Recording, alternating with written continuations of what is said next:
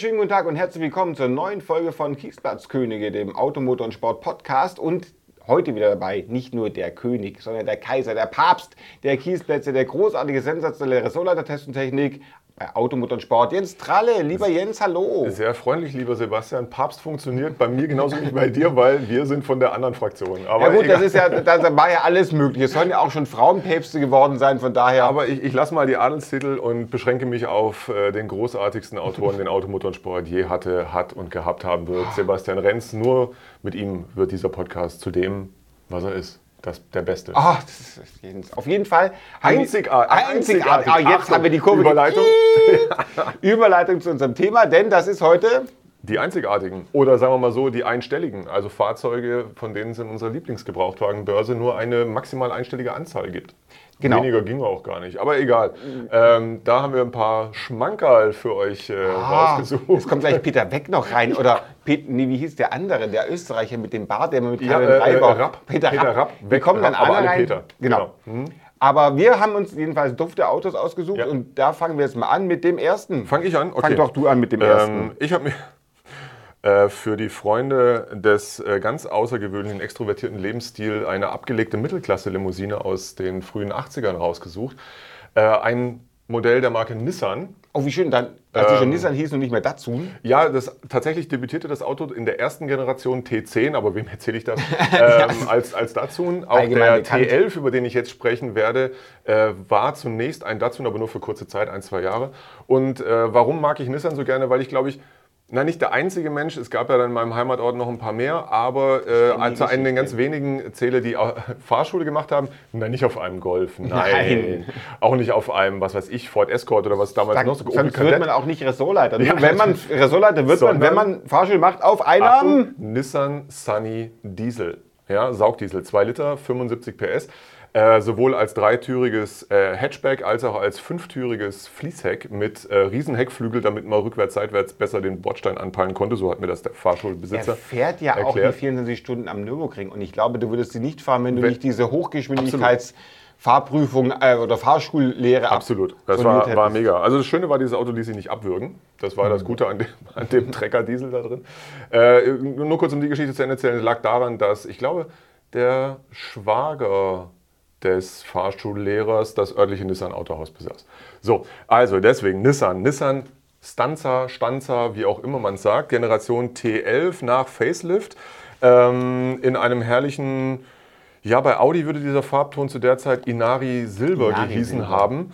Äh, so, so ein silbergrünen Metallic, ähm, seht ihr ja.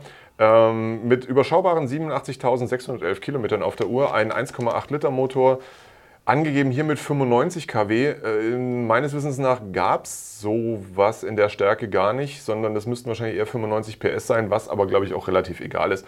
Ähm, zwei Besitzer, ähm, ein relativ spätes Modell aus 285 in einem sehr schönen Originalzustand, ähm, stand längere Zeit bei einem Nissan-Händler in der Halle HU. AU ist daher schon lange abgelaufen. Womöglich als Neuwagen. Womöglich als Neuwagen. Äh, ja, kostet schlanke 3200 Euro der Bolide und steht in, Moment, in 5, 7, 6, 3, 8 Niter aber egal. Also es wird jetzt nicht so viele Nissan Stanzas bei Mobilität. Ja, nur ganz wenige, das war ja die Sache. Deswegen, genau. Also, also von daher sucht Nissan Stanza und ihr findet diesen Wagen. Ähm, seid ihr der Held auf jeder Youngtimer Rallye mit, weil ja, gibt nur gibt keinen eigentlich mehr. So. Und ich finde, muss ehrlich sagen, der sieht jetzt auch, also ich meine, frühe japanische Autos oder aus den 80ern, die können ja schon mal sehr barock aussehen. Ja. Ich finde, der ist jetzt eigentlich relativ gut. Es gibt nur ein Bild im Übrigen. Das reicht ja auch. Es ähm, gibt auch nur ein Auto davon. Genau. Sieht eigentlich sehr, oh, ich will nicht sagen elegant, aber doch einigermaßen zeitlos aus. Nicht unelegant, würde man, glaube ich, sagen. Also, das ist der Nissan Stanza, unsere Startnummer 3 heute. genau, mit Dieter Thomas Kuhn. Ja. Heck, Heck, cool. Wie auch immer, Beide gut. Immer, alle gut. Äh, ich glaube, heldenhafter wirst du auf der Oldtimer Rallye dagegen mit einem Auto sein, das auch aus Japan kommt, auch oh. aus den frühen 80ern, eins meiner Lieblingsautos ist. Und zwar der Yotota. Der Toyota Terzel. Nein. Und zwar die erste Ah. Generation. Es gibt genau einen noch bei mobile.de, den ich gefunden habe. Also einfach Toyota Terzel eingeben, da kommt dieser eine. Der Baureihe L20, die wurde 1982 in Japan eingeführt, dieser Kombi. Mhm. Das war sozusagen das Gegenmodell zum Nissan Prärie. Damit haben wir wieder Ja. den Gang zu Nissan. Äh, Der dann später Prärie K hieß für K Katalysator. Oh, Ja, Jedenfalls. So, Freunde. Der, der Terzel ist also eine Kombiversion des normalen, eigentlich dieser unscheinbaren Terzel, der aber noch ein höheres Dach hat und da sich dadurch heraus äh, Mhm. auszeichnete. Und er hat Allradantrieb. Er hieß in Japan, wie wir alle wissen, Sport Carib. Und äh, bei uns hieß er ein Terzel 4WD, in, in Nordamerika, in Ozean auch Terzel 4WD, aber wir grüßen hier unsere Freunde Australien.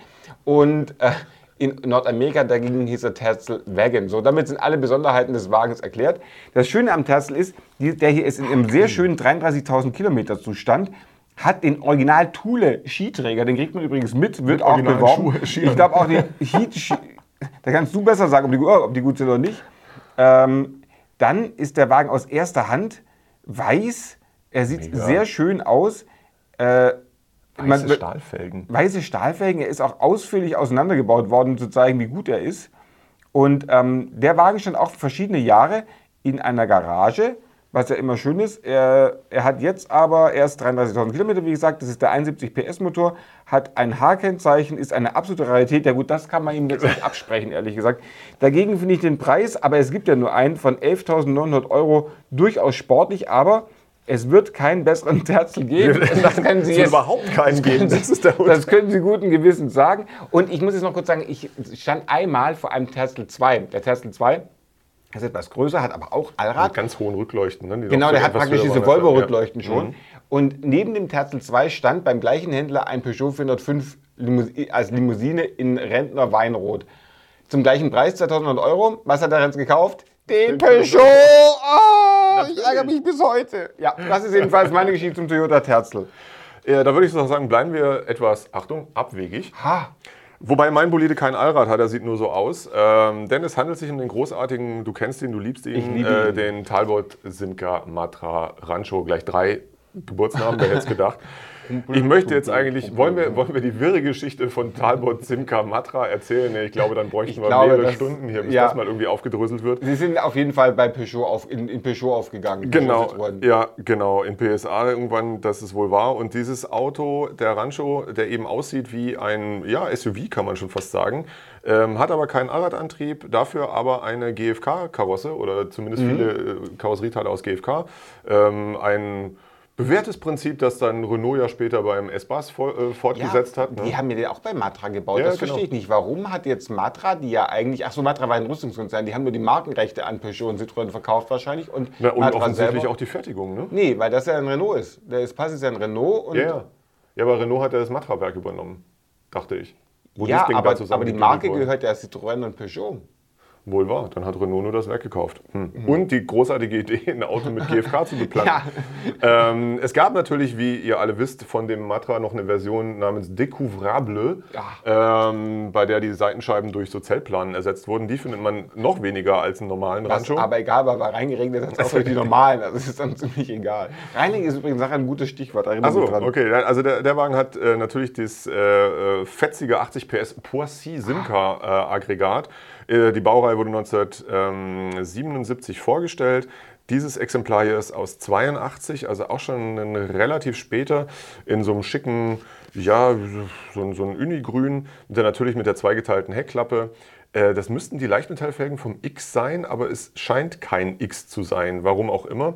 Äh, Wie kann man sowas wissen? äh, ja nun, was soll ich sagen? Ähm, es seien nur noch 30 angemeldet in Deutschland, also Ranchos, äh, sagt der Verkäufer. H-Kennzeichen ist schon gemacht, TÜV 623. Ähm, und es ist schon vieles neu gemacht worden, neues Zündschloss, neue Kupplungen, neue Synchronringe für Gang 2 und 3 und so weiter. Also eine relativ lange Liste. Ähm, kostet 10.500 Euro, Festpreis in Großbuchstaben, ja natürlich, ist auch ein kultiges Auto. Ähm, wer wissen will, wie es performt, kann sich die beiden Laboom-Filme mal anschauen aus den frühen 80ern. Diese mit, wie hieß sie, Sophie Massot? Sophie? Maso heißt sie immer noch. Auch schön. Gute Ja, stimmt, sie heißt immer noch. Das sieht immer, glaube ich, noch ganz gut Die, aus. die war doch auch Bond-Girl mal. Echt? War sie das? Ja, der Ja. Wagen steht also äh, ja, nicht weit weg von Frankreich und der Schweiz in, äh, in Freiburg. Genau, 10.500 Euro. Äh, viele Ranchos gibt es nicht, deswegen schaut ihn euch an. Ich finde ja den Rancho deswegen so ein Held, weil eigentlich jeder in unserem Alter den Rancho als Siku-Modell hatte Ja. oder als Matchbox Super King. Und ich hatte den Matchbox Super King in Rot und ich habe dieses Auto wahrscheinlich was besser verarbeitet als jeder Rancho in Wirklichkeit. Ich glaube, ich hatte einen von Corgi, bei dem man die Rücksitzbank umklappen Das hast du erzählt, da warst du weiter als ich. Ich hatte keinen von Corgi, ich hatte den Super King und den äh, Simca und, äh Quatsch, den Simca, den, den, den Siku und äh, ich fuhr mal einen Rancho und zwar war das für eine Geschichte in Automotor und Sport äh, ein Rancho mit Rollstuhllift. Ja, ja. Was ja nicht, ist ja super, weil der hat, wurde oft umgebaut. Aber der Besitzer meinte dann ernsthaft mit diesem Rancho, weil der, tief, der Schwerpunkt tiefer läge durch den Rollstuhllift, mit dem verblas er jeden Porsche. Und da fiel es mir dann ein bisschen schwer, ähm, fiel es mir ein bisschen schwer, die, Kontenance- ja, die Kontenance zu die bewahren. Kontenance zu bewahren. Aber Kontenance ist ein Achtung. schönes Wort oder stiff upper lip, wenn wir uns jetzt zum nächsten Oh, lovely. Nehmen. British- British car. Jetzt kommt mein absolutes Lieblings Jaguar-Modell, von dem gibt es bei Mobile noch fünf Stück und das ist das XJ Coupé. Oh. Das XJ Coupé wurde, wie wir alle wissen, auf der IAA 1973 vorgestellt, ging aber erst zwei Jahre später etwa in Fertigung, weil die Briten die durchgehend versenkbaren Fenster nicht dicht bekommen haben. Sie haben sie auch bei der Serienfertigung nicht dicht bekommen, aber sie haben halt gesagt, das fangen wir trotzdem damit mal an. Interessant auch für die Leute, die es nicht interessiert ist, äh, vorgestellt wurde noch als Vergasermotor, aber der technische Fortschritt hat die britischen Inseln übereilt und bei Serienfertigung gab es ihn dann nur noch mit Einspritzmotor. Äh, das, äh, was, was gibt es sonst noch zum Auto zu wissen? Es ist, wie ich finde, der schönste. Den gibt es als V12 und als rein Sechszylinder. Es gab ihn als Daimler und als Jaguar. Und ich finde, allein die Tatsache, am Werk immer mit Vinyldach zu haben, dass es ein Auto mit Vinyldach ist, finde ich großartig. Und Rot ist auch eher selten. Rot ist, sowas. na, es gibt eigentlich tolle Farben, viel Rot, es gibt Burgund, das ist ein Knallrot jetzt. Die Serie 2, auf der der Wagen basiert, gilt ja als die schlecht verarbeiteste Serie, die Jaguar je Deswegen gebaut das mit hat. diesem Dichtigkeitsthema, da fällt mir jetzt auch spontan der schlechte Karlauer ein. Ne? Äh, egal wie dicht du bist, Goethe war Dichter. das ist der dicht ist. Jedenfalls, der Wagen ist, also wahrscheinlich ist, ist, beschränken sich die Probleme nicht nur auf Dichtigkeitsprobleme bei dem Wagen, davon davon ausgehen, aber er ist mit einem eleganten cognacfarbenen Leder-Interieur äh, ausgestattet, hat den Sechszylindermotor und sieht eigentlich dufte aus, hat 70.000 Kilometer auf der Uhr, TÜV noch bis äh, 622 ist ein 77er Modell. Der Wagen wurde ja nur bis 78 gebaut, weil er so schlecht. Also, es war kein Erfolg. Die haben doch ein Jahr vor dem Ende der Serie 2 dann Aber sieht rausgenommen. wirklich hinreißend schön aus, der Wagen. Automatik und er kostet äh, 27.900 Euro. Aber es gibt nur fünf Stück davon in Deutschland und vielleicht, oder nicht in Deutschland, auf, auf unserer Lieblingsplattform. Und vielleicht ist das ein Auto, mit dem man etwas edler durch die Gegend, äh, seine Einzigartigkeit etwas edler und teurer leben kann. Da hätte ich jetzt gleich mehrere Anknüpfungspunkte. Könnte ich jetzt entweder äh, ein rotes Mercedes 126er Coupé zeigen mit genau ähnlicher Innenausstattung, ist jetzt aber nicht so wahnsinnig selten. Wollte In dem Fall fragen. ist es ein US-Modell, ein 500er. Ich könnte aber auch, ähm, Zeig ihn doch auch. ein britisches äh, Coupé zeigen, und zwar den Rover 825 SC. Oh. Auch sehr selten. Äh, Honda Legend Basis, wir erinnern uns, eigentlich ein schönes Auto. Aber ich bleibe in Großbritannien, habe mich für ein anderes Auto entschieden, auch weil ich das selber mal fahren durfte, wenn auch nicht in der Variante, aber extrem selten, mega selten. Rover 75, nein, nicht so selten, aber als Tourer V8 Mit Hinterradantrieb. mit Hinterradantrieb, genau. Also irgendwer kam kurz bevor Rover endgültig da niederging, auf die um- glorreiche Ja. Idee, man könnte aus dem ähm, dann noch mit etwas BMW-Hilfe fertig entwickelten 75 ein sehr souveränes Auto, gar sportlich als MG, ZT, machen, indem man es auf Hinterradantrieb umstrickt und einen Ford äh, Mustang V8 mit 4,6 Liter Hubraum da Eine reinhängt. super Idee, ehrlich gesagt. Aber nichts, was man so am Wochenende mal kurz durchzieht.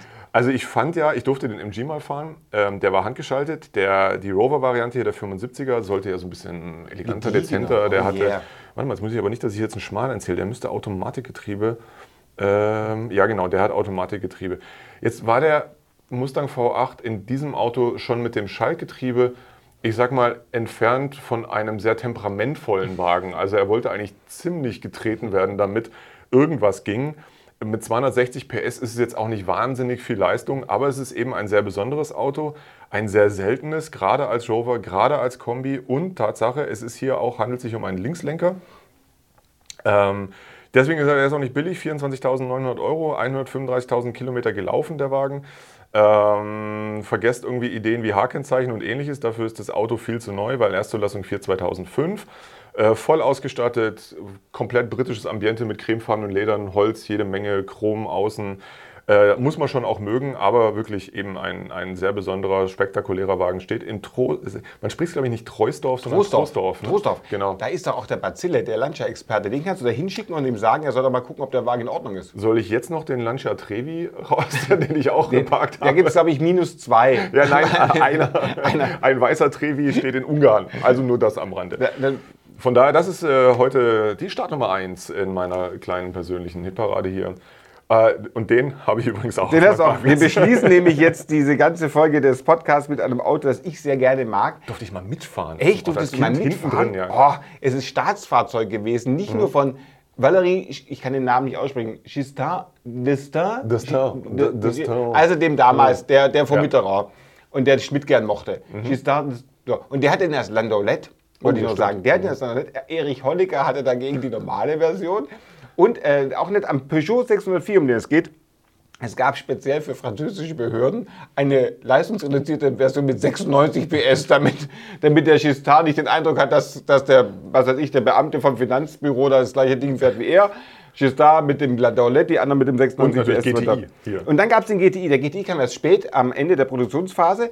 Äh, es gibt insgesamt nur noch in dieser Börse fünf von den 604. In Deutschland sollen, so schreibt der Besitzer dieses GTI, nur noch sechs überhaupt angemeldet sein. Da erscheint mir der Preis von 3.500 Euro dann sehr niedrig für eine solche Realität, vor allem weil der TÜV noch bis Januar 23 halten soll. Der hat eine Anhängerkupplung, was inzwischen ja eigentlich cool ist. Also inzwischen braucht man ja eine Anhängerkupplung, oder? Die Anhängerkupplung hat einen, einen Wandel durchlebt, weil ja jeder inzwischen so einen Fahrradanhänger hat. Ich er hat wüsste, auch, wo der passende Wohnwagen dazu steht.